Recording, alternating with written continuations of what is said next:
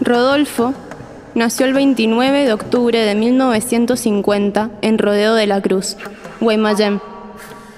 Realizó sus estudios primarios en Chacabuco y los secundarios en la Escuela Aristides Villanueva y en el Colegio de Bellas Artes.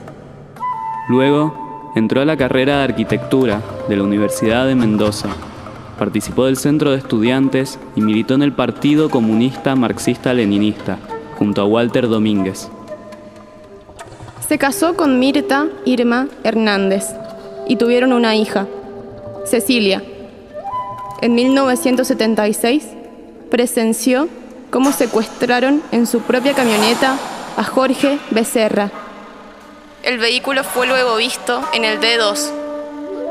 Rodolfo y Mirta decidieron trasladarse a Rivadavia, al campo de un familiar, porque habían allanado su hogar de calle Lencinas de Godoy Cruz.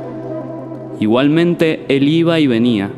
Se dedicó a la militancia, al trabajo en una mimbrería y a algunas tareas de campo.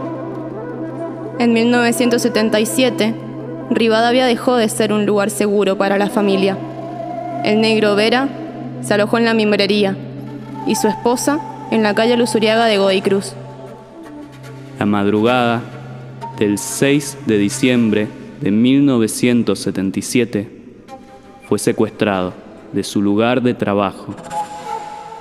Rodolfo tenía 27 años.